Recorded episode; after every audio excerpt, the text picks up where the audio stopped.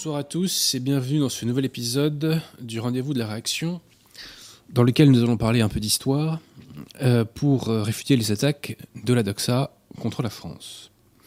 Avant cela, comme vous le savez, euh, je fais une petite série d'annonces pour agréger la qualité française. Alors tout d'abord, si vous passez en Ile-de-France et que vous cherchez un bouquin, n'hésitez pas à passer à la librairie française.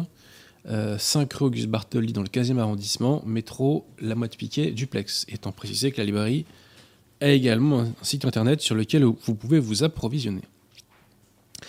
Euh, de même, euh, si vous cherchez un bouquin catholique euh, et ou contre-révolutionnaire, vous pouvez aller sur le site de nos, amis du collectif Saint-Robert Bellarme. D'ailleurs, le CSRB publie un nouvel ouvrage ces derniers temps. C'est le deuxième livre de Cyril Dubois qui s'appelle, sauf faire de ma part, pilotièrement, L'offensive de Maman. Euh, voilà. Alors, en parlant de librairie française, je ferai une séance de dédicace samedi prochain. Donc, c'est-à-dire samedi 5. Voilà, donc n'hésitez pas à venir si vous êtes dans le coin. Hein. Euh, ensuite, concernant les vidéos et chaînes YouTube. Alors, bon, bah, les chaînes YouTube, vous savez, hein, celles auxquelles je renvoie, c'est en description. Hein, donc, Catholique de France, Emmanuel la Catholique, Fidéposte, chute de Sardes, centurion romain, etc. Euh, donc là, j'ai. Euh, ah oui, alors il y a une nouvelle chaîne YouTube auquel on revoit, qui est une chaîne de musique catholique. Donc Pierre de Tirmont, vous me confirmez Speculum Justitiae, hein, c'est ça. Hein. Voilà. On en reparlera euh, plus en détail ultérieurement sans doute. Ensuite, sur le site catholique de France, je vous renvoie donc à la vidéo du Père Guillaume, qui est une vidéo très intéressante dans laquelle il évoque son parcours.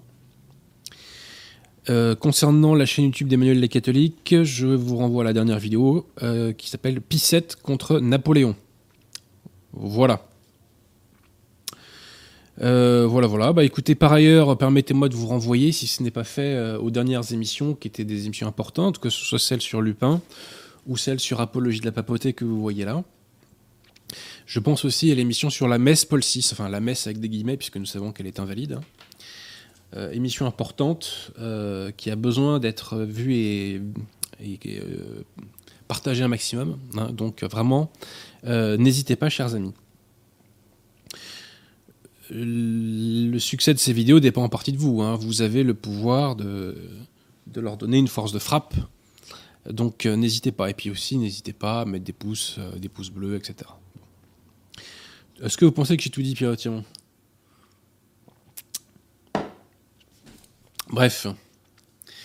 Euh, donc, arrivons au sujet du soir.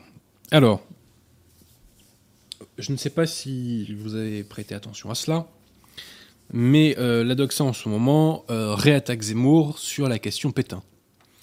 Et notamment cet historien qui s'appelle donc Monsieur Laurent Joly, qui a fait ce livre, La falsification de l'histoire. Alors le livre, 12, 12 euros, pour des pages, euh, vous voyez les, pages quand même pas très garnies. Quoi. Donc bref, passons.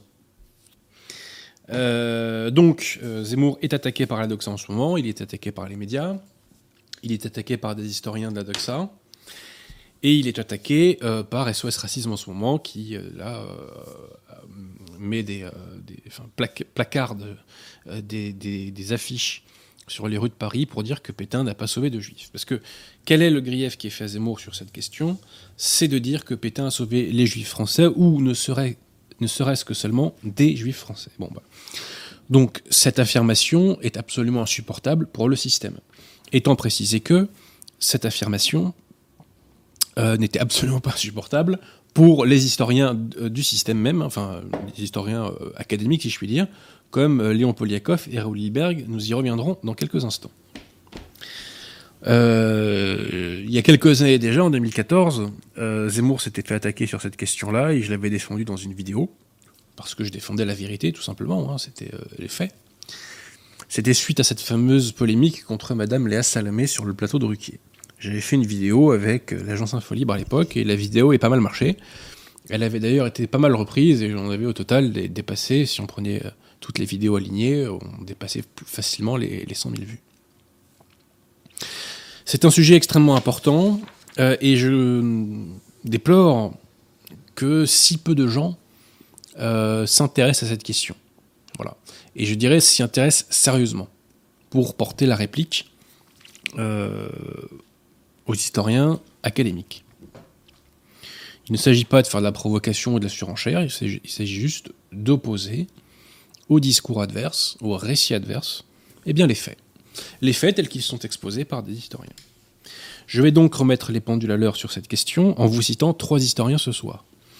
Deux historiens, mais qui sont euh, parfaitement académiques et parfaitement respectés. Donc euh, Léon Poliakov et son ouvrage donc de laine et Raoul Hilberg, La destruction des Juifs d'Europe. Donc vraiment, j'insiste, chers amis, pour que vous compreniez que ces historiens-là sont euh, des références suprêmes en la matière dans le monde académique.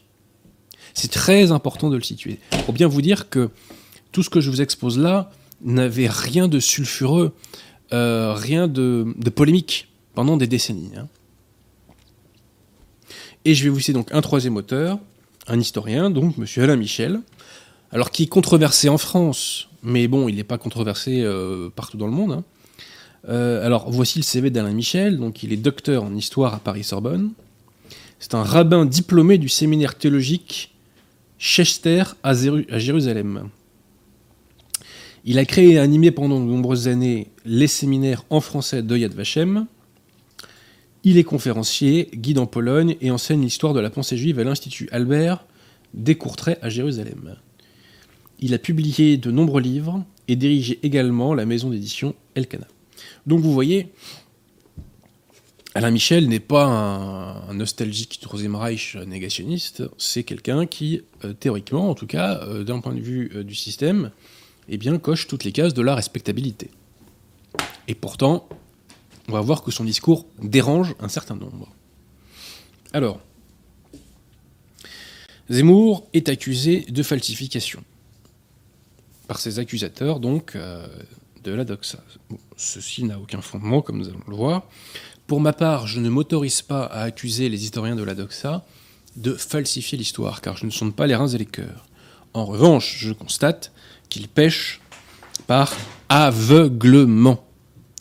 Et cet aveuglement euh, leur fait délivrer une vision de l'histoire totalement dénaturée, qui finit par perdre pied, je dirais, avec euh, la réalité historique. Alors, cet aveuglement donc euh, s'illustre notamment par deux phénomènes, qui altèrent l'histoire. Le premier, c'est la décontextualisation, et le deuxième, c'est, on va l'appeler l'omission. Alors, concernant la décontextualisation, parlons, chers amis, d'abord pour, euh, travailler le terrain et pour examiner euh, cette idée qui est attaquée par le système, à savoir que Pétain aurait sauvé des juifs, français et ou étrangers. Eh bien d'abord, intéressons-nous à la collaboration. Qu'est-ce que c'était cette fameuse collaboration? On ne nous le dit jamais. Pourquoi euh, Pétain a lancé cette idée de collaboration? Et qu'est-ce que c'était cette idée de collaboration? Cette politique de collaboration, si vous préférez. Ben, je vais vous le dire. Alors d'abord, pour comprendre les choses. L'armistice prévoyait des conditions économiques extrêmement dures pour la France, qui sur le long terme n'étaient pas tenables, notamment euh, en raison du blocus britannique qui s'ajoutait à cet armistice. Alors qu'est-ce qui, d'un point de vue économique, euh, asphyxiait la France? Ben, Il y avait euh, une indemnité euh, d'occupation qui était démentiellement élevée. Hein, donc la France était pillée véritablement par les Allemands de ce point de vue-là.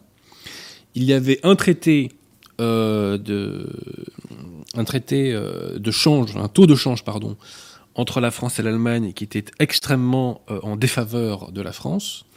Et il y avait cette ligne de démarcation qui était un véritable goulot d'étranglement euh, qui pouvait faire qu'on asphyxiait la France euh, quand on le voulait d'un point allemand. Alors, Pétain euh, et le gouvernement français vont essayer d'obtenir des assouplissements de ce corset, je dirais, de ce que j'appelle dans la France divisée contre elle-même, de ce corset de fer. Des demandes sont faites à la commission de Wiesbaden, mais on n'obtient que des très faibles résultats. Donc pour obtenir des résultats beaucoup plus gros, Pétain va lancer cette idée de collaboration. Qu'est-ce que c'est cette idée de collaboration? C'est une collaboration d'ordre économique, je dis bien d'ordre économique, qui vise à obtenir des matières premières pour faire tourner l'économie. Voilà, et pour que les gens bouffent. Hein. Voilà, on fait tourner l'économie pour que les gens bouffent, si on passait la formule. Cette collaboration n'avait aucune nature militaire. D'ailleurs, le soir de Montoire, le négociateur du maréchal Pétain, M. Louis Rougier, était aux côtés de Churchill pour négocier les accords secrets franco-britanniques. Tout ça est développé dans la France divisée contre elle-même, encore une fois. Et le soir de Montoire, une fois encore, eh bien Pétain, via l'ambassadeur du Portugal, informe les Anglais ou leur confirme que la collaboration proposée ne vise pas euh, à la question militaire, il vise seulement, elle vise pardon, seulement à la question économique.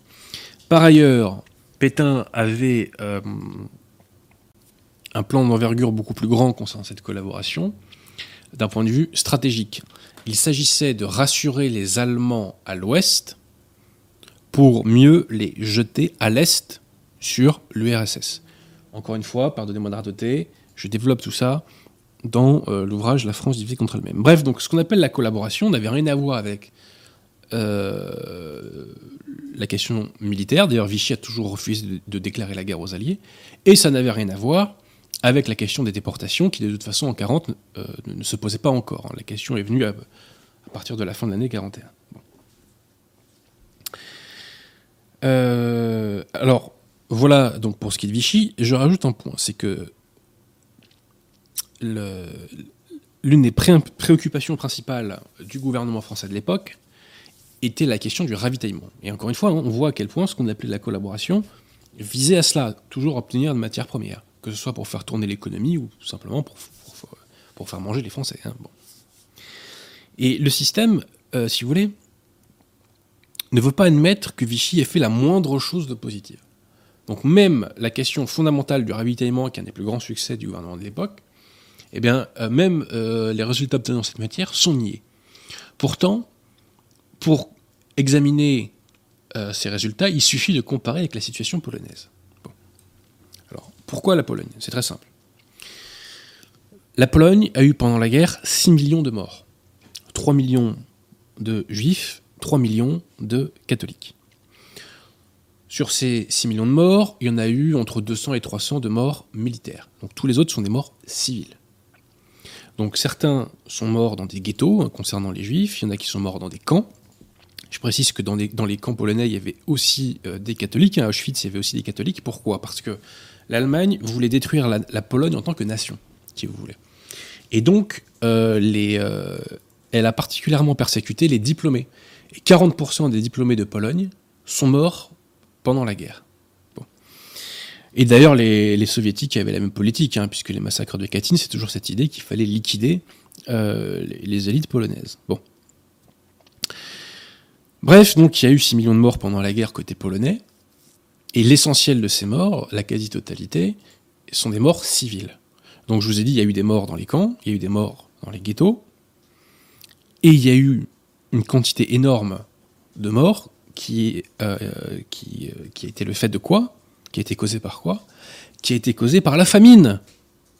Donc le peuple polonais n'a pas, pu, pas pu être ravitaillé, et donc il y a eu des morts par millions. Et ça, en France, nous ne l'avons pas connu. Voilà. Euh, nous ne l'avons pas connu parce que le gouvernement de l'époque a, pu assurer le ravitaillement. Notamment d'ailleurs grâce aux accords secrets franco-britanniques auxquels je, renvoie, hein, puisque ça a permis de desserrer le blocus britannique et d'aller se ravitailler euh, par exemple dans les colonies. Bref, donc la Pologne a pour le coup énormément souffert pendant la guerre. Hein. Bon. On va reparler euh, après de la Pologne. Euh, voilà, voilà. Donc, ça, tout ça, donc vise à vous contextualiser les choses. Parce que quand on aborde la question Pétain, la question de l'occupation, d'un point de vue de la doxa, toujours, toujours, c'est décontextualiser du réel. Voilà on, prend les choses de façon in abstracto, comme on dit euh, en droit, et euh, on n'est plus dans une approche du réel. Donc déjà, quand on, on établit ces éléments que je vous évoque là, déjà, on a une approche plus saine et sereine de la réalité historique. Alors maintenant, on arrive à la question euh, épineuse et douloureuse des déportations, pour lesquelles Zemmour est attaqué. Alors, là, euh, j'arrive à un autre biais euh, des, historiens de la doxa, qui est celui de, de l'omission. C'est-à-dire qu'il y a des choses qui ne sont pas dites, soit qu'elles sont ignorées, soit qu'elles sont mises sous le tapis, ça j'en sais rien, je ne sonne pas les reins et les cœurs, mais je constate que des éléments absolument essentiels à la compréhension des événements, des éléments absolument indispensables, je dirais, à la juste vision des événements, sont passés sous silence. On n'en parle pas. Et notamment euh, concernant la question de la réquisition de la police française par l'occupant. Là, il y a des faits absolument indispensables à la compréhension des événements qui ne sont jamais soulevés par le système et qui empêchent, encore une fois, de comprendre les choses. Alors retenez bien ceci, euh, chers amis. Retenez bien ceci. Avant la rafle du Veldiv, en zone nord, il y a eu trois grandes rafles. Et quand on examine ces rafles-là, eh bien, euh, cela suffit pour anéantir une partie des accusations de la doxa concernant euh, l'utilisation de la police française par l'occupant. Retenez bien ceci, puisque ça c'est fondamental. Vraiment, conservez ça à l'esprit. Au titre de la Convention de la haie, l'administration locale était soumise à l'autorité de fait. Donc l'administration française avait l'obligation de se soumettre à l'autorité allemande. Et c'est à ce titre que les autorités allemandes ont pu saisir la police française, utiliser la police française pour euh, exécuter deux rafles en mai 41 et en août 41. Et ce, sans que Vichy ait été consulté à ce sujet. Sans que Vichy ait été averti à ce sujet, si vous préférez. On ne leur a pas posé la question. Les Allemands sont passés par-dessus le gouvernement français pour euh, solliciter de la préfecture les moyens policiers dont ils avaient besoin. Alors, un mot rapide sur ces rafles. Alors, donc, la première euh, a eu lieu donc, le 14 mai 41, c'est la rafle qu'on appelle du billet vert.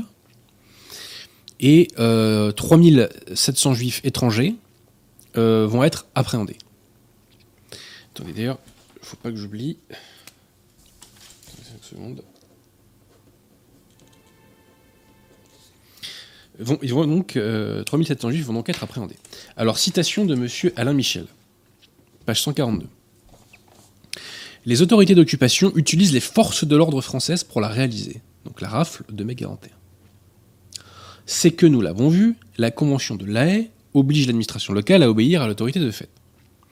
On croit souvent que c'est l'implication directe de Vichy dans les arrestations de juillet 42 qui a permis aux Allemands de résoudre le problème de main-d'œuvre en utilisant la police française. En réalité, ce problème était déjà résolu un an auparavant et l'implication de Vichy pendant l'été 42 aura des conséquences non sur l'emploi de la police pour les rafles, mais sur la question de qui arrêter au cours des rafles. Donc une rafle est faite en mai 41 avec la police française. Vichy n'a pas donné son accord pour cela. Les Allemands, au titre de la Convention de la Haye et au titre de toute façon d'un rapport de force évident, ont imposé à la préfecture et à la police eh bien, euh, de participer à ces rafles. Et encore une fois, le gouvernement français n'est aucunement impliqué là-dedans. Il y a donc une autre rafle qui a lieu le 20 août 41. 4232 personnes sont arrêtées, parmi lesquelles 1500 Français. Et c'est là où le gouvernement euh, de, Vichy va commencer à vouloir intervenir pour empêcher donc les déportations de Français. Citation, page 150-51.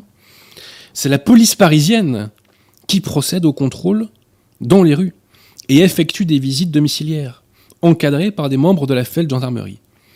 Les autorités allemandes n'ont pas averti Vichy ou ses représentants à l'avance, mais se sont directement adressés à la préfecture de police pour mobiliser les policiers. Je répète, parce que ça c'est fondamental. Les autorités allemandes n'ont pas averti Vichy ou ses représentants à l'avance, mais se sont directement adressés à la préfecture de police pour mobiliser les policiers. Donc, chers amis, on le voit, avant la rafle du Veldiv, qui a lieu donc en juillet 42, l'administration allemande a déjà recours à la police française, comme elle le veut, comme elle l'entend, et ce sans qu'elle ait à en avertir pardon, le gouvernement français. Elle n'a pas besoin de l'accord du gouvernement français pour utiliser la police française. Je répète, parce que ça, faut vraiment vous le mettre dans le crâne, parce que c'est nié par le discours dominant. Les Allemands n'ont pas besoin de l'accord du gouvernement français pour utiliser la police française. Alors pourquoi le gouvernement allemand et Vichy vont négocier par la suite? Alors avant euh, d'arriver là, euh, autre point à, dénouer, c'est que les Allemands n'avaient du, reste pas besoin euh, de la police locale pour faire des déportations. Je me suis posé la question, comment ça s'est passé? Dans les autres pays d'Europe pour les déportations Donc j'ai relu cet ouvrage donc, de Liberg, La destruction des Juifs d'Europe, qui a tout un très long chapitre sur la question des déportations. Et euh, il arrive dans certains pays que la police locale participe aux déportations, mais la cheville ouvrière euh, et l'impulsion des déportations vient tout le temps euh, de commandos SS. voyez? Et notamment donc euh, en 43, comme on, verra, enfin, on verra pourquoi plus tard, mais à partir de septembre 43, Vichy donc ne donne plus depuis longtemps d'ailleurs euh, le feu vert pour que la police intervienne, eh bien, ce sont des SS, à Nice par exemple, qui s'occupent euh, de, euh, de déporter des juifs. Ce sont des SS tout seuls, si je puis dire. Avait peut-être quelques collabos dans le coin, mais voilà. Donc en soi, il n'y avait pas besoin de la police pour faire des déportations. Je pense aussi à Salonique. Alors en Pologne aussi, je précise, pour les déportations, c'était encore plus violent hein, qu'en France. Euh, pour ça, je m'en réfère à Poliakov, page 232. Euh, où là, les commandos SS arrivaient dans les ghettos et ils faisaient pas de quartier, si vous voulez. Hein, et euh, nous évoquent que la proportion de juifs tués sur place était considérable, s'élevant jusqu'à 5%, voire même 10%. Voilà. Donc là, quand les SS faisaient ce genre d'action meurtrière, c'était pas la police polonaise qui faisait ça, oui, c'était les, SS, euh, eux-mêmes. Étant précisé qu'il y avait quand même hein, des auxiliaires euh, étrangers, hein, beaucoup d'auxiliaires étrangers en, Pologne à l'époque qui ont prêté main forte euh, aux SS. Alors, concernant la rafle du Veldiv, quelle a été la politique, et concernant d'un plus global, les déportations Quelle a été la politique de Vichy? Bah, Elle été très simple. Et dire cela ne donnait pas lieu à des polémiques euh, autrefois. La politique de Vichy était fort simple. Elle consistait à euh, autoriser les Allemands, si je puis dire, ou laisser les Allemands faire des déportations de juifs étrangers, et en contrepartie, mettre un veto sur la déportation de juifs français. Bon. Alors, euh, permettez-moi une petite citation, page 268 de Léon Poliakov, qui nous disait ceci. Donc la position de Vichy était essentiellement déterminée par les vues de Pierre Laval, dont la politique paraît avoir été guidée par le schéma suivant se débarrasser des juifs étrangers, mais protéger autant que possible les juifs français des deux zones. C'est aussi simple que ça. Ce même Poliakov déclare en 1989, dans un autre de ses ouvrages, pour ma part, j'ai toujours pensé, contrairement à l'opinion commune, que Laval, qui n'était nullement antisémite, ne mérite pas sa mauvaise réputation. Ma conviction d'historien est qu'à l'époque, en été 42, il ignorait comme tout le monde en France l'existence des chambres à gaz. Et je précise aussi que euh, un amalgame est fait entre le statut des juifs excusez-moi, et la déportation. Or, or, le statut des juifs, moi je, je, suis contre, bien entendu, tout projet légal de déchéance de droits civiques. Vous suivez mon regard, Pierre Tirmont? Voilà.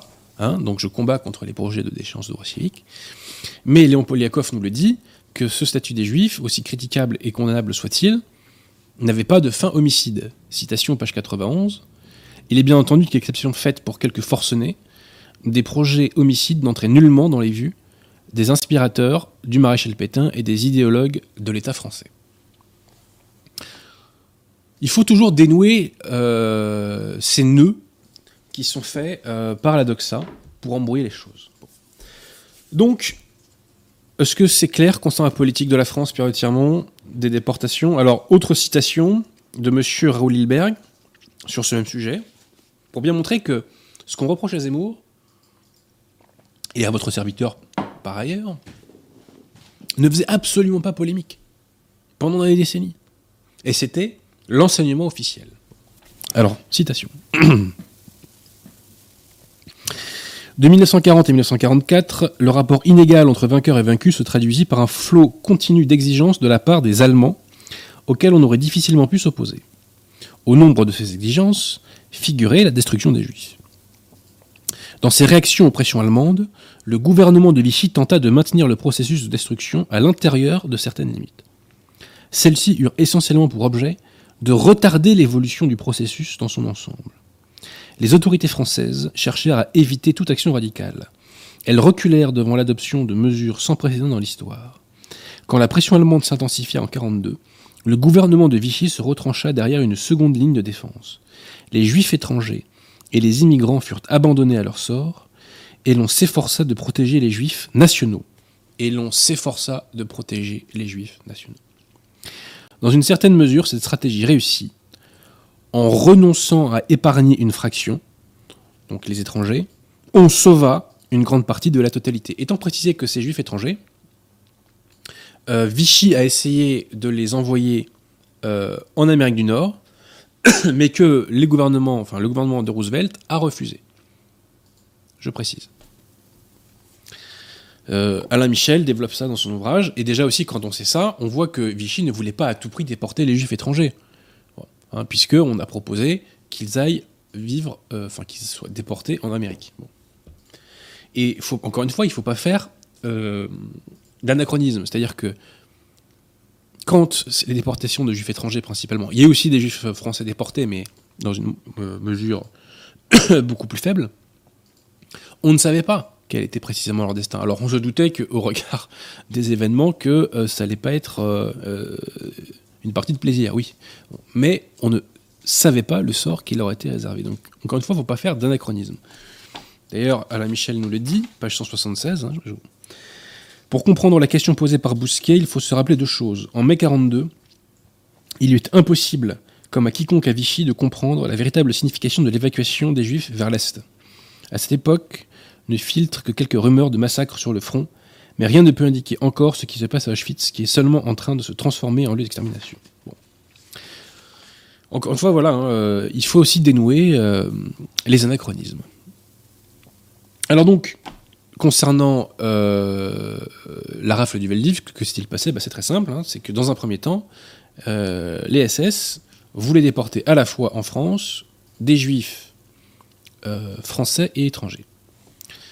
Donc, citation, page 548, les SS pouvaient mettre leur plan à exécution. Le 26 juin 1942, Dannecker donnait ses consignes concernant la déportation des juifs français. Il fixa la tranche d'âge qui serait touchée, donc 16-45 ans, et décida que les déportations viseraient des juifs de nationalité française, aussi bien que les juifs apatrides, qu'aucune puissance étrangère ne protégeait vraiment. Donc, à la base, les SS ont un plan de déportation donc en France de juifs français et étrangers. Or, à l'été 42, seuls des juifs étrangers vont être déportés. Pourquoi? J'y arrive. Donc sur ce, Laval intercéda auprès du chef suprême des SS et de la police, Heuberg, pour sauver la situation. Heuberg proposa un compromis. Si la police française garantissait sa collaboration, on n'arrêterait pour l'instant que les juifs apatrides. Auberg certifia ensuite que les juifs seraient envoyés en Pologne, où l'on créerait pour eux un État juif. Laval devait maintenant prendre une décision rapide. Il décida de sauver les nationaux et de laisser la police participer au rafle. Je répète, parce que ces mots sont reprochés à Zemmour. Laval décida de sauver les nationaux. De sauver les nationaux. Ces mots sont de Raoul Hilberg, c'est pas de Zemmour ou Abosi, ça. Hein. Ça, c'était l'histoire officielle telle qu'elle s'est enseignée pendant des décennies. Étant précisé que cet ouvrage a une réédition en 2006. Donc je poursuis. Le compromis qui conférait une immunité temporaire à tous les juifs de nationalité française perturbait la stratégie de déportation allemande. Un convoi qui devait quitter Bordeaux le 15 juillet dut être annulé parce qu'on ne trouva que 150 juifs apatrides en tout et pour tout dans la ville. Ce contretemps contraria particulièrement euh, l'Obersturmbannführer Eichmann. Rappelant à Berlin son expert Rodke, il réclama des explications. Le RSHA avait longuement négocié avec le ministre des Transports du Reich pour obtenir des wagons. Et voilà que Paris annulait un train. Cela ne lui était encore jamais arrivé. Il ne pouvait même pas en référer au chef de la Gestapo Müller, de peur qu'on ne l'accuse de négligence. Écœuré, Eichmann menaça de ne plus s'occuper des évacuations en France. Si Laval avait donné un coup de canif au plan allemand en sauvant les juifs français, il compensa en partie cette perte en livrant les enfants des victimes apatrides. Donc je poursuis. Pardonnez-moi, je regarde la page. Donc c'est page 556. Il était prévu que les opérations s'intensifient. Donc euh, la rafle du Veldiv a lieu euh, pardon, en juillet et sont déportés malheureusement ben, euh, des, juifs apatrides ou de nationalité étrangère. Et je crois que l'essentiel sera envoyé à Auschwitz. Les déportations vont s'arrêter cependant en septembre. Pourquoi? Alors l'explication euh, de Paxton, c'est de dire que euh, il n'y avait pas assez de moyens, euh, de dire que c'était pas dans les priorités du Reich. il y a l'explication de Serge Klassfeld, qui consiste à dire que c'est sous l'effet de l'opinion publique, en particulier des églises, que Vichy a pu convaincre les Allemands d'arrêter les déportations. Donc, il y a eu effectivement ces protestations de l'opinion publique, mais doit-on imputer l'arrêt des déportations? Euh, à cette opinion publique. Franchement, euh, les nazis, c'était pas du genre euh, à, plier face à l'opinion publique. Déjà, les gouvernements démocratiques ne sont pas du genre à plier face à l'opinion publique. Le gouvernement, enfin le, les autorités nazies, encore moins. Donc cette explication n'explique selon moi les choses qu'à la marge de la marge de la marge. Non. Pourquoi les déportations se sont arrêtées en septembre 42 Parce que Vichy s'est engagé à ceci. Il avait donc cette politique de ne laisser déporter que les juifs étrangers. Petite parenthèse, euh, aucune force au monde à ce moment-là, à cette époque-là, ne pouvait empêcher ces déportations. D'ailleurs, j'ai pas le souvenir que De Gaulle ait dénoncé les déportations. Bon, je veux pas euh, dire des choses fausses, hein, mais il me semble que, euh, enfin, j'ai pas de souvenir que, De Gaulle ait, dénoncé cela. Donc, Vichy ne voulait pas laisser déporter des, des Français, et donc Laval a négocié avec Roublardise. Et il a dit aux Allemands, écoutez, moi je ne veux pas déporter de Français. Donc, je vais faire une loi qui va dénaturaliser une partie des juifs français, et comme ils seront désormais des juifs étrangers non plus français, là, vous pourrez les déporter. Donc voilà ce que négocie Laval. Or, que va-t-il se passer? C'est que Vichy ne va jamais faire cette loi de dénaturalisation. Euh, Pétain et Laval vont s'y opposer, vont toujours repousser au calendrier grec euh, cette, euh, cette dénaturalisation qui était censée donc générer une rafle. Donc il était prévu que les opérations s'intensifieraient en septembre. Au cours des semaines suivantes, donc le BDS Knorren s'entretint avec Bousquet et Laval d'une éventuelle concentration des Juifs de nationalité française. Les discussions ne donnèrent aucun résultat. Pétain était opposé à la déportation des juifs français. Cette phrase aujourd'hui, on n'a plus le droit de la dire. Bah, elle est écrite dans cet ouvrage donc, de Rolliberg, ouvrage parfaitement respecté et respectable par le monde académique. Donc, euh, je le répète, Pétain était opposé à la déportation des juifs français. Et la bureaucratie de Vichy ne tenait pas à agir contre le désir du maréchal. Le chef suprême des SS et de la police Heuberg informa alors Himmler de la situation. Himmler fit marche arrière et accepta pour le moment de ne déporter aucun juif de nationalité française. Himmler accepta de ne déporter aucun juif de nationalité française. Tous les efforts allaient maintenant se porter sur un autre front, la déportation de juifs étrangers. Bref, donc, refus, vous disais-je, euh, de Pétain et de Laval de, euh, de faire cette euh, nouvelle rafle en septembre et refus de,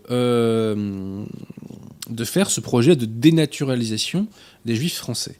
Citation cette fois-ci de Léon Poliakov. Donc, au dernier moment, se retranchant tantôt derrière Pétain, tantôt derrière les Italiens, Laval refusa de publier le texte de loi élaboré au commissariat des questions juives. C'est pourquoi n'eut pas lieu la rafle gigantesque prévue pour juin-juillet 43. Je répète, c'est pourquoi n'eut pas lieu la rafle gigantesque prévue pour juin-juillet 43. Donc après avoir empêché des rafles en, euh, et des rafles qui auraient visé donc des Français et ou des étrangers donc en septembre 42, Pétain et Laval évitent une nouvelle rafle en juin-juillet 43. C'est dans ces conditions que les Allemands en furent réduits à opérer essentiellement euh, par leurs propres moyens, aidés d'indicateurs et de dénonciateurs de la police anti du commissariat et de la police et de la milice pardon, de Joseph Darnaud. Étant précisé que selon la Michel, la milice était faiblement impliquée dans la question des déportations. Euh, donc, Pétain et Laval en refusant de dénaturaliser les juifs, en refusant d'aller au bout de ce euh, processus législatif, en fait, en menant les Allemands par le bout du nez, eh bien donc, ont empêché, je le répète, donc, des rafles en septembre 42, et c'est après euh, ces procès délatoires, donc, euh, en, oui, après ces que n'ont pas eu lieu les rafles prévues en juin et juillet 43. En France, les rafles vont continuer, mais seront faites directement, principalement par euh, les SS, et notamment par, je crois, Aloïs Brunner, par exemple, dans la ville de Nice. Donc, euh, le gouvernement français a-t-il sauvé des vies juives? Bah, La réponse est évidemment oui, parce que, tout simplement, on a empêché des rafles. On a empêché des rafles de Français et parfois même d'étrangers. Donc le veto mis sur certaines euh, populations qui, donc, empêchaient leur, euh, leur, déportation, ajouté au procédé dilatoire et au fait que les Allemands étaient menés par le bout du nez sur la question des lois de dénaturalisation, eh bien, ont évité euh, plusieurs, déportations. Voilà. Donc je vous renvoie principalement à la Michel qui explique tout ça, mais encore une fois, vous le retrouvez dans Poliakov, vous le retrouvez dans Raoul Hilberg, et tout ça, voilà, on le retrouve même dans, euh, Robert Aron, pardon. Voilà, donc tout ça ne faisait pas polémique autrefois. On avait le droit de le dire. Bon. Alors, euh, aussi, euh, on nous oppose le critère géographique, c'est-à-dire qu'on nous dit, oui, il y a eu moins de déportations en France pour des raisons d'ordre géographique, puisque, en, somme, les populations juives étaient davantage présentes sur, enfin, étaient présentes sur un territoire plus grand que, par exemple, en Belgique ou en Hollande. Cet argument ne vaut pas. Pourquoi? Parce que la plupart des populations juives étaient concentrées dans des zones urbaines.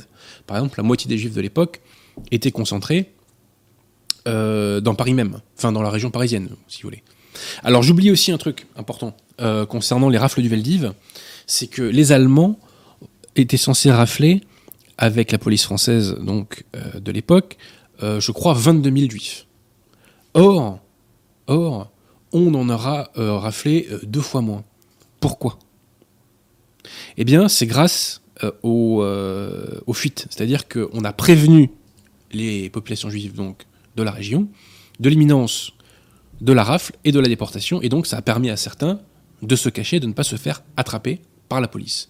Et parmi les personnes notamment qui ont euh, fait fuiter cette information, il y a le commissaire aux questions juives, Xavier Valla. Et au procès Valla, donc le docteur Nora, qui était donc l'un des notables, grands notables de, euh, euh, de, la, communauté juive donc euh, d'Île-de-France, eh bien, j'en parle mon latin. c'est Xavier Valla qui a informé le docteur Nora de l'imminence de la déportation. Et donc, au procès de Xavier Valla,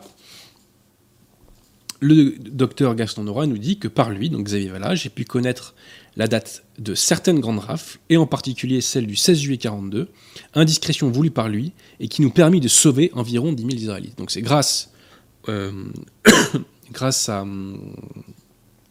en partie grâce à Xavier Valla, que euh, bah, des vies euh, de juifs étrangers ont pu être sauvées.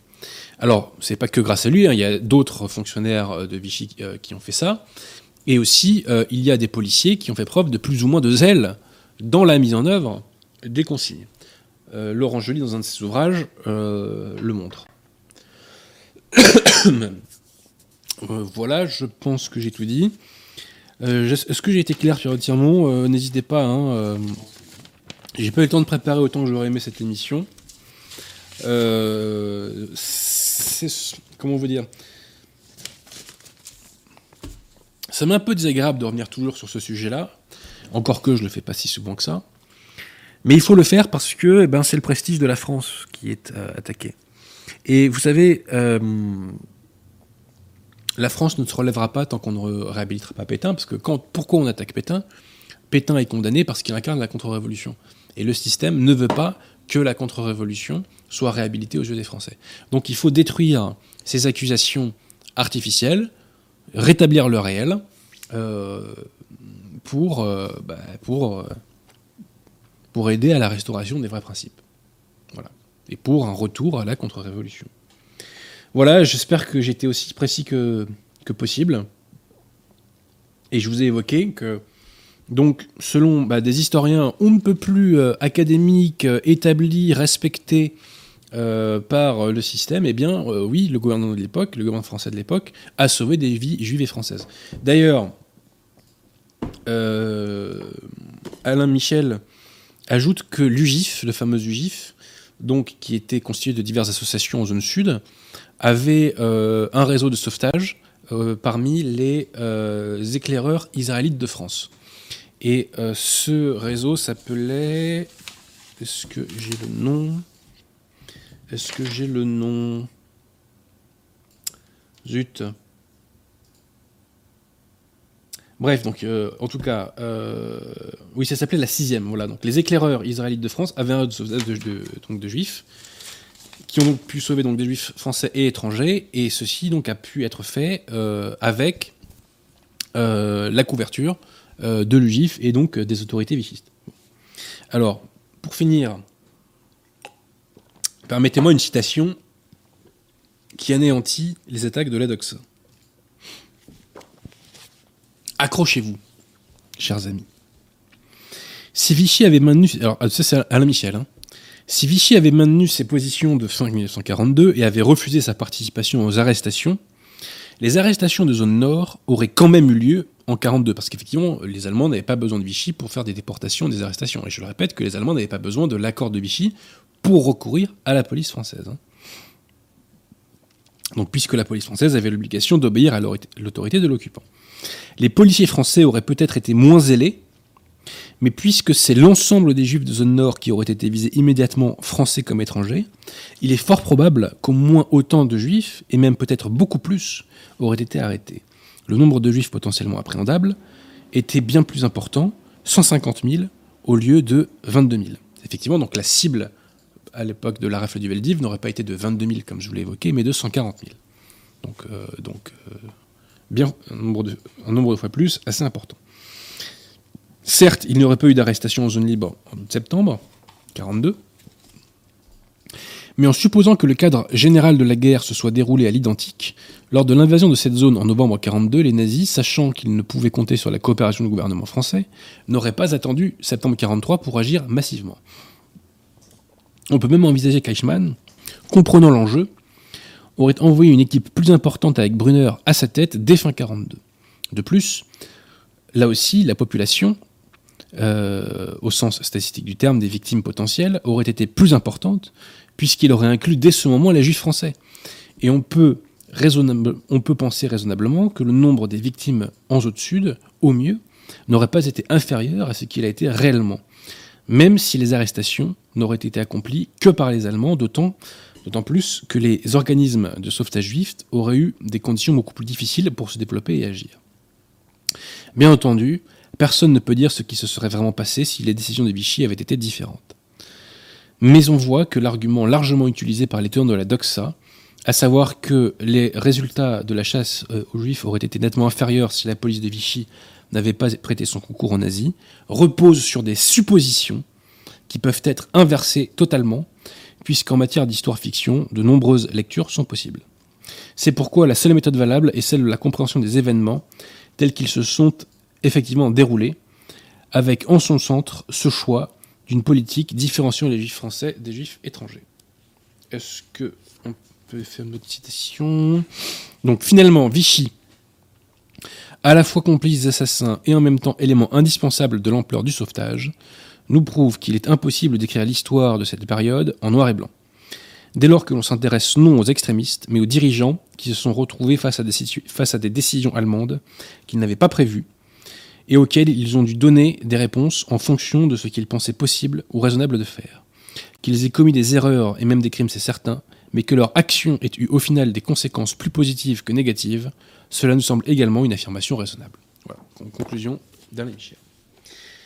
J'ai terminé, monsieur Pierre-Tirmont. Eh bien, il y a quelques questions et commentaires. Alors, euh, je regarde ce, ça. Une question de Guts, sauvé ou pas, une remarque, il n'importe, ce qui est certain, c'est que ni la loi d'incarcération de 40, ni les accords de Bousquet-Auberg de 42 ne parlent de juifs français. Bah, on parle des juifs français pour ne pas les déporter. Euh, Merwan P. Donc je rappelle que Vichy a mis un veto sur la déportation des juifs français à l'époque. Euh, bonjour, la spoliation des entreprises juives par Vichy était-elle motivée par peur d'une mainmise des Allemands sur une partie de l'économie? C'est les deux, c'est-à-dire qu'à la fois vous avez, il y a tous les cas de figure parmi les fonctionnaires. Euh, alors, pour ce qui est de ce qu'on appelait l'arianisation, je, renvoie au procès Xavier Vallat qui s'en explique. Qui s'en explique euh, dans son procès, puisque je termine le bouquin par son procès. Peut-être qu'une petite citation à vous faire si je la retrouve. Et notamment sur l'UGIF aussi, Xavier Vella s'explique. Alors voilà, donc concernant l'organisation, donc le président Noguer dit à Xavier Vella Je veux dire ce qui est à votre décharge. Un problème grave s'est posé en ce qui concerne les administrateurs provisoires en zone sud, puisqu'en fait, quand on euh, a réalisé entre guillemets les biens, on remplaçait les propriétaires juifs par des administrateurs provisoires. Bon. Et donc, on nous dit, donc les administrateurs provisoires en zone sud, donc, vous avez avec énergie tenu la main à ce que certains administrateurs provisoires, qui étaient en réalité des hommes euh, dans la main des Allemands en zone nord, soient écartés alors que les Allemands insistaient. Vous avez fait en sorte que ces hommes, qui étaient non pas seulement indésirables, mais disons le mot des coquins, comme Louis Thomas, dont vous avez personnellement parlé, et envers qui vous avez courageusement pris position, soient écartés de la zone sud et ne puissent y administrer des biens israélites alors qu'ils pillaient en zone nord les biens dont les Allemands leur avaient remis l'administration. Cela est à votre actif. Bon, c'est une vaste question, hein, la question de, ce qu'on appelait entre guillemets la réalisation. Voilà, donc je renvoie au procès Vala. Et j'ai pas beaucoup creusé pour ce soir, donc je peux pas vous en dire beaucoup plus. Euh, Parce que j'ai pas autant de, j'ai pas tout le temps nécessaire pour, euh, pour faire ces émissions, qui sont denses et chronophages. Fauchement, le vent euh, dit pourquoi n'a pas précisé que Hilberg est revenu sur le mot sauver les juifs nationaux à propos de Vichy, ceci dans les années 90 sous la pression des historiens gauchistes. Je, je, ne vois pas ce qui permet de dire ça. Hein. Moi j'ai la dernière version. Euh, j'ai fait des citations volontairement. Hein. Euh, donc, à ma connaissance, il n'est pas revenu là-dessus. Je ne sais pas ce qui fait dire ça individu. Et encore une fois, moi, je, ne fais que citer Raoul Hilberg. Si vous n'êtes pas content, euh, bah, allez vous en prendre à ses ayants droit. Voilà. Euh, Thibaut, non, ça c'est une question pour après. Omar Omar, 75 000 juifs déportés, on en parle tout le temps. 350 000 morts civils français, on n'en parle jamais. Si, si, on en parle quand même, faut pas exagérer. Mais effectivement, on, euh, peut, on peut rappeler tous ces morts-là et puis surtout rappeler que Vichy a limité la casse en comparant ce qui s'est passé avec la Pologne. Hein. C'est pour ça que j'ai bien fait euh, allusion euh, aux morts civils polonais. 6 millions de morts en Pologne, je ne sais pas si vous vous rendez compte. Hein. C'est près de 20% de la population qui est mort euh, pendant, pendant la guerre. Fauchelevent dit il y a bien eu des dénaturalisations des juifs, par Vichy des juifs naturalisés avant 40, environ 7000 sur 15 000, entre 40 et 40 Non, c'était dérisoire. Par exemple, Rothschild, je crois. En fait, les juifs qui ont été déchus en 40, c'était pas au titre de, de, de leur religion. C'est parce qu'ils avaient quitté le territoire et que euh, Vichy a fait une loi pour, euh, pour retirer la nationalité aux personnes qui avaient quitté le territoire français de telle date à telle date et qui ne revenaient pas sur le territoire français. Voilà. Et c'est comme ça que, par exemple, les, les Rothschild, je crois, ont, ont- ont perdu la nationalité française à l'époque. Euh, Pascal Moget avait voulu les mémoires de Xavier Vallat, souvenir d'un homme de droite? Alors, j'ai lu des mémoires de Xavier Vallat, euh, mais qui s'appelaient pas comme ça. Mais peut-être que c'est les mêmes sous un autre titre. Mais euh, Xavier Vallat, il y a beaucoup à en dire. C'était un héros français, caricaturé par le système, diabolisé par le système. Euh, grand soldat de 14-18. Et c'est pourquoi j'ai mis de larges extraits de son procès dans Parole à la défense pour que les jeunes générations apprennent à mieux le connaître. Euh, Charles Martel demande ce que vous pensez des annotations de Pétain découvertes sur le statut des Juifs en 40. On n'en pense rien parce qu'on sait même pas si c'est lui qui les a faites vraiment. Euh, Klarsfeld est sûr que c'est Pétain, mais on n'en sait rien. Donc euh, pff, voilà. Tout est bon de toute façon pour euh, diaboliser davantage Pétain. Voilà. Mais les faits sont têtus. Et merci à Salter pour son don, qui te demande ce que tu penses de Jean Borotra, grand défenseur du maréchal Pétain. Je connais pas. Désolé. Moi non plus. Et Farglory demande Mais s'il défend Pétain, je le remercie. si tu as lu les ouvrages de Jacques Semelin. Ah oui, alors, euh, j'ai pas encore lu les ouvrages de Semelin, je vais le faire. J'ai vu un de ses passages à Sud Radio. Et sur la question du taux de survie des Juifs en France, il évoque notamment le fait que beaucoup, alors, alors, selon lui, donc Vichy n'y est pour rien, mais il évoque en même temps que beaucoup, on peut aller se cacher en zone libre. De dire, mais monsieur Semelin, euh, vous faites exprès ou quoi là? Euh, La zone libre, c'est quoi? Elle sort d'où la zone libre? C'est grâce à qui la zone libre? Bon.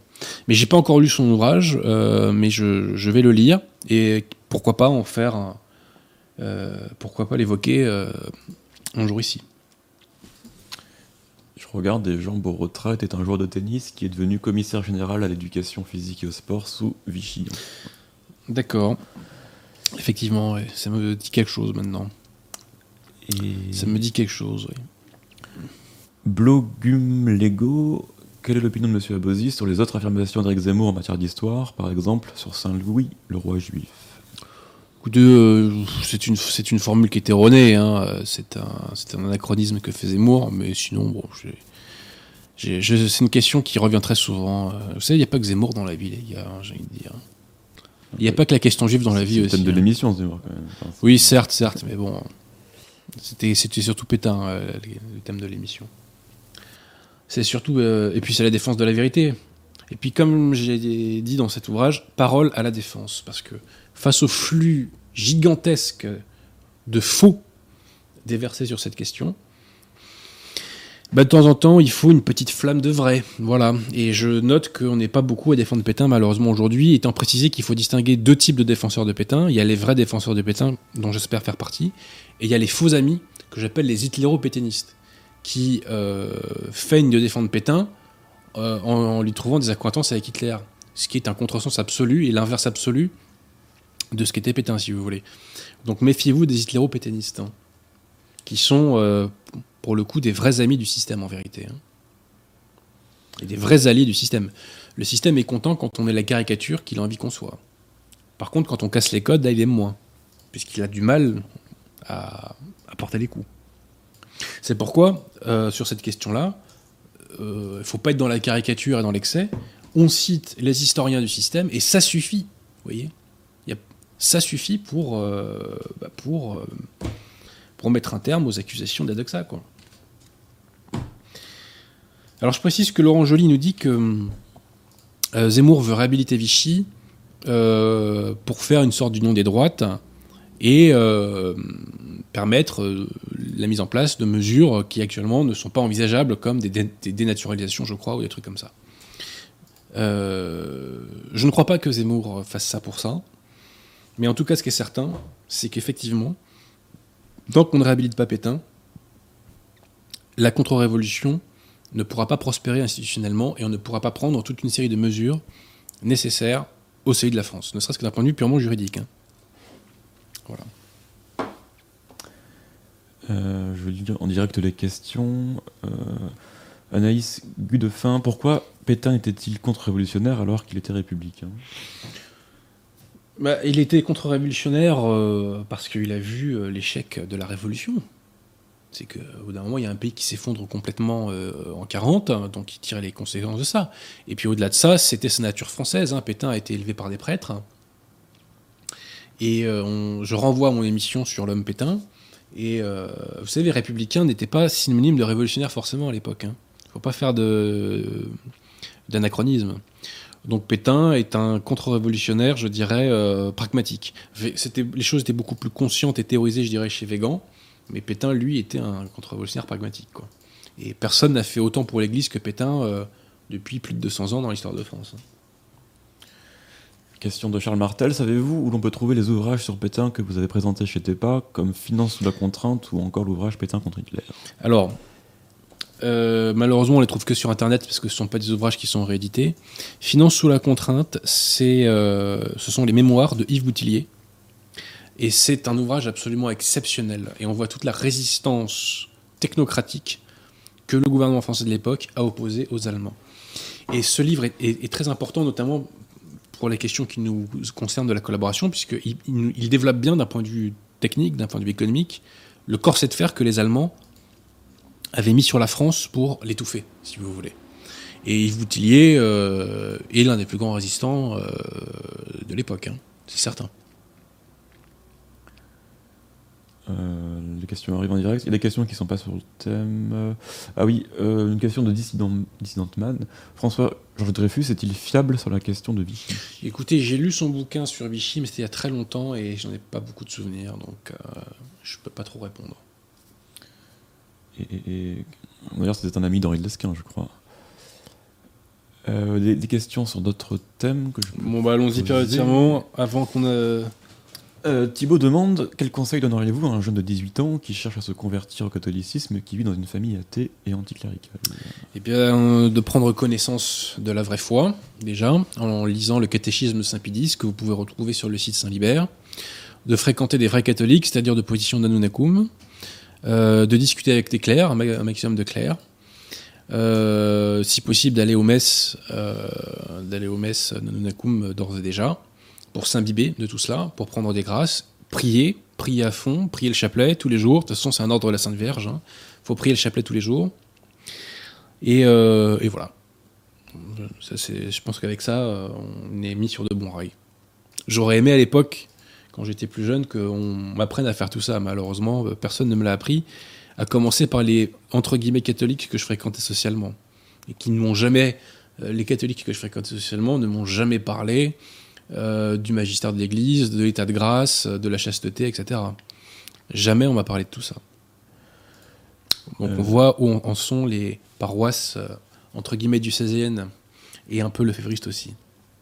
Je reviens à la question d'avant, tu as dit qu'on pouvait les trouver sur internet, c'est-à-dire en PDF Euh, non, Mhm. autant pour moi, euh, je voulais dire euh, sur eBay, Oui, les, trucs- les Rakuten, les trucs comme ça. Ouais, c'est comme ça que j'ai acheté ces ouvrages-là. hein. Je les ai commandés sur internet. À l'époque, je les avais achetés aussi en partie à la librairie Facta. Euh, voilà, donc euh, on peut faire comme ça. Alors, comment. Edouard demande comment expliquer que les organisations juives contestent aujourd'hui ce que des écrivains juifs reconnus ont écrit. Il Faut poser la question, hein, je sonde pas les reins et les cœurs. hein. Je, je sais pas. Je sais pas. En tout cas, euh, moi, je me, je me fie aux historiens.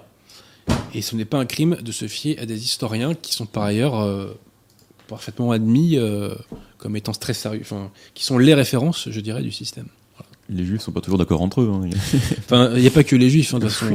Oui, hein. c'est, toute une partie de l'opinion française qui conteste cela. Euh, donc c'est pour ça que bon, le judéocentrisme a aussi ses limites. hein.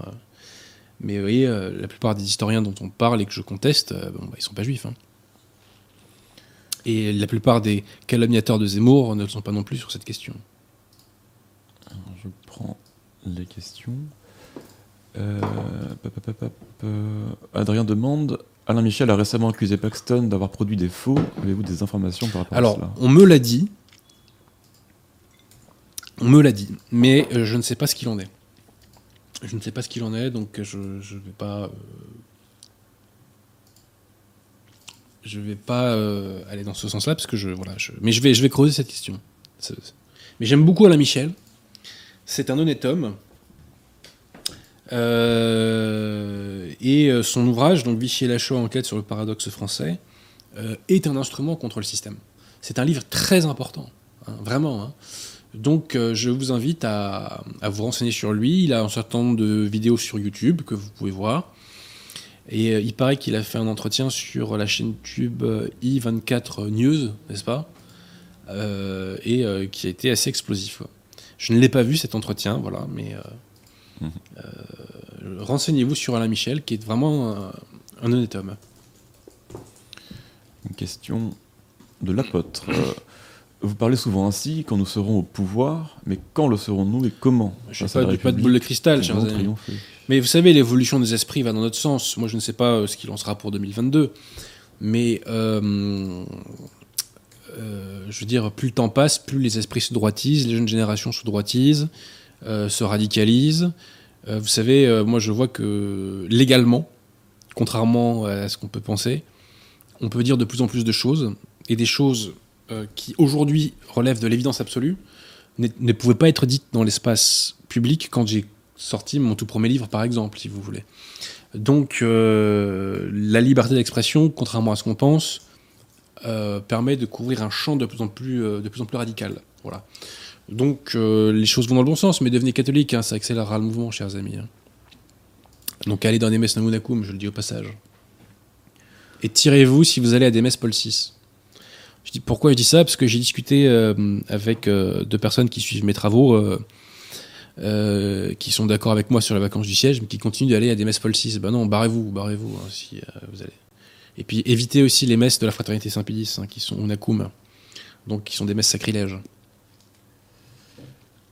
Robin Veillant, Pétain était-il réellement contre-révolutionnaire de pleine conscience? Il n'y a jamais eu de véritable profession de foi de sa part, je serais cependant ravi d'apprendre. écoutez, euh, regardez tous les actes qu'il a posés.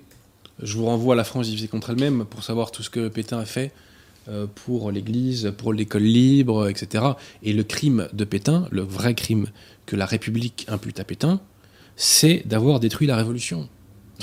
Pétain et Végan ont détruit la Révolution. C'est pour ça qu'on les diabolise à ce point. Vous voyez? Le vrai crime au système de Pétain et Végan, c'est ça, c'est d'avoir mis à l'amende euh, la Révolution. Et encore une fois, je veux dire, à moins de nier tout ce qu'il a fait, c'est ridicule de dire qu'il n'était pas contre-révolutionnaire. Et vous savez, admettons qu'il n'ait pas été sincère. Moi, je m'en moque de la sincérité. Moi, ce qui m'intéresse, c'est les actes posés. Giscard voulait sincèrement expulser 500 000 travailleurs algériens. Il ne l'a pas fait. Moi, ce que je retiens, c'est pas ses intentions. Ce que je retiens, c'est son acte. Et son acte, c'est qu'il les a maintenus sur le territoire français. Voilà.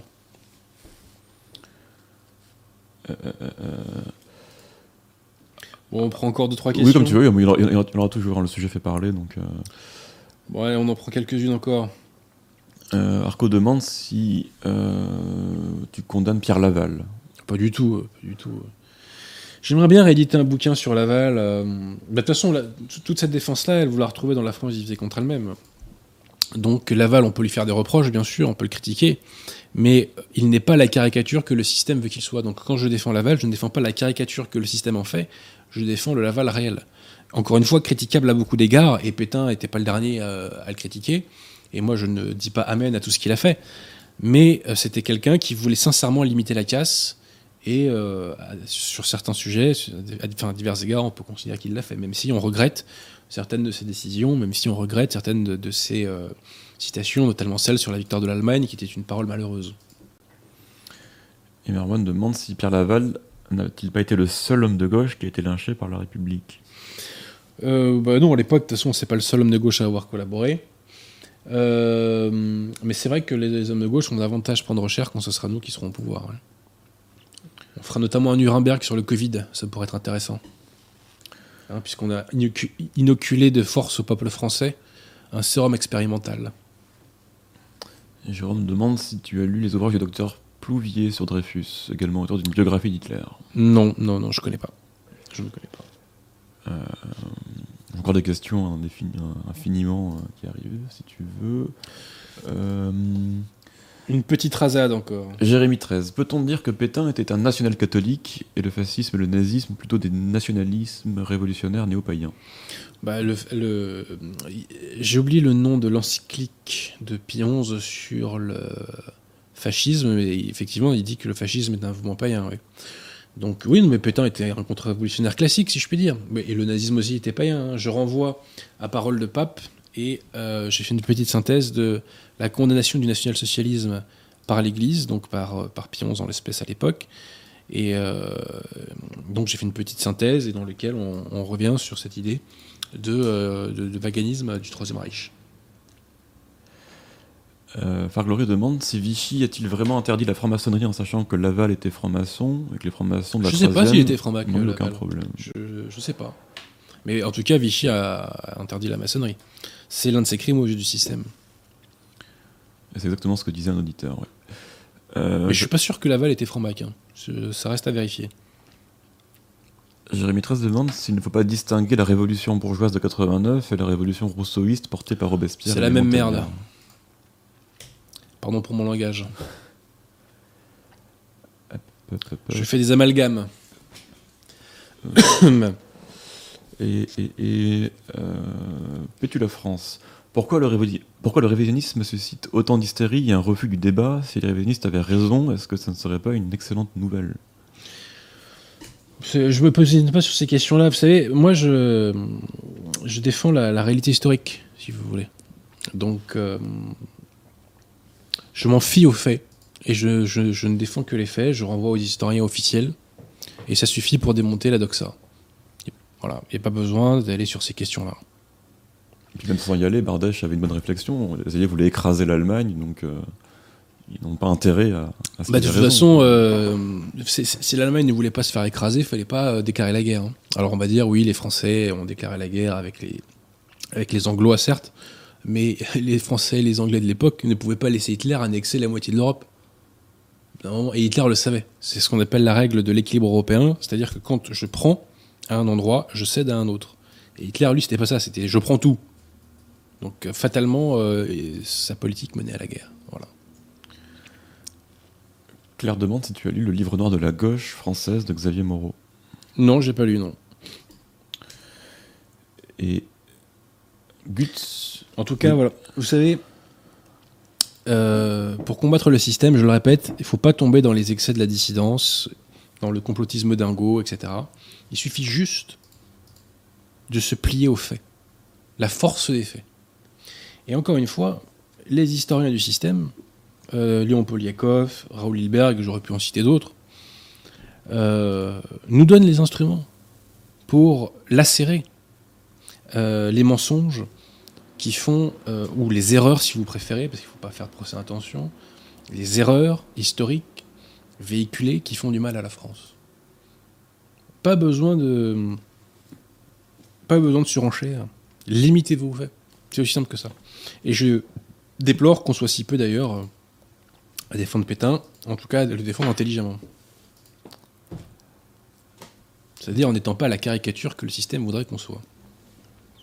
Guts dit La Révolution nationale n'était-elle pas justifiée malhonnêtement, puisqu'elle évinçait les raisons doctrinales et militaires de la débâcle? Puisqu'elle, pardon? Elle évinçait les raisons doctrinales, pas, et euh, militaires de la débâcle. Il, euh, Pétain n'a jamais caché que la France était vaincue. hein. Même certains lui ont reproché de trop le répéter. Euh, sinon, on te demande ce que tu penses des déclarations de Zemmour sur Dreyfus. Je ne sais pas ce qu'il a dit précisément. Donc, euh, Euh, ça a été cité. Bon, il a plutôt défendu. euh, Enfin, il a. Je sais plus exactement. Enfin, je- donc je ne sais pas ce qu'il a dit. Donc, En tout cas, Zemmour, faut quand même lui reconnaître que si aujourd'hui il est audible auprès de beaucoup de gens de défendre Pétain, c'est quand même grâce à lui, il faut lui le reconnaître. quoi. C'est lui qui a porté cette question-là, je dirais, sur le champ euh, du très grand public. Voilà. Voilà. Julien Corillon cite Zemmour. C'est trouble cette histoire. On ne saura jamais. Ce n'est pas évident. C'est bien, c'est un pas dans la bonne direction. Bref, encore une dernière question, Pierre Tirmont, Ouais, ça arrive en direct. Je regarde. euh, beaucoup de commentaires. et après on arrêtera. Oui, Jérôme, Jé- Jérôme Cotin demande ce que tu penses de la politique de Vichy à propos du STO. Bah écoutez, euh, j'ai fait un sous-chapitre là-dessus dans La France divisée contre elle-même. hein. Donc euh, là-dessus, encore une fois, Laval a essayé de limiter la casse. Donc, euh, et même je crois qu'il a bien réussi à le faire. Donc je vous y renvoie. Et puis Zorni évoque aussi cette question-là dans sa plaidoirie que je restitue en partie dans Parole à la défense. Donc permettez-moi de vous y renvoyer. Voilà. Une réflexion qu'on fait souvent, euh, on dit que tout, tout ce que nous disons sur ces sujets-là n'a aucun intérêt, ne sauvera pas la France, du passé. Ouais, si ça sert à rien, pourquoi le système en parle tout le temps alors? Défendre la vérité est bien entendu indispensable en toute matière. Bref, bon, on va s'arrêter là, Pierre. Ouais. Donc je vous renvoie euh, pour cette question douloureuse que nous avons évoquée donc euh, à des ouvrages bah, du système ou euh, à cet ouvrage, euh, enfin même surtout d'ailleurs cet ouvrage hein, de- d'Alain Michel, Vichy et la Shoah, enquête sur le paradoxe français. Voilà. Je vous rappelle, chers amis, que je fais une séance de dédicace euh, samedi 5 février par ailleurs. À Voilà. quelle heure? Euh, ça commence euh, vers 15h, je crois. D'accord. Voilà. Merci à tous et je vous dis à bientôt.